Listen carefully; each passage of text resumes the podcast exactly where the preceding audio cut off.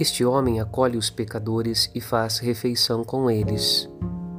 Evangelho de Lucas 15, 2. A liturgia deste domingo é muito preciosa. Jesus veio para salvar os pecadores e edificar em suas vidas uma obra nova, tornando-os, por sua graça, filhos e filhas de Deus.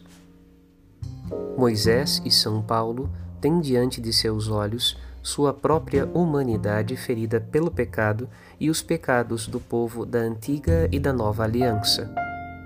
De fato, são como os primeiros filhos pródigos a experimentar a misericórdia divina e a implorá-la em favor daqueles que lhes foram confiados.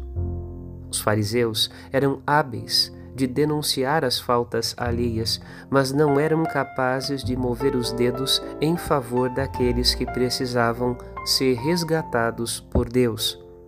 Jesus veio ao mundo para salvar a ovelha perdida e os discípulos de Deus devem realizar a mesma obra de Cristo. Meditemos. Padre Rodolfo.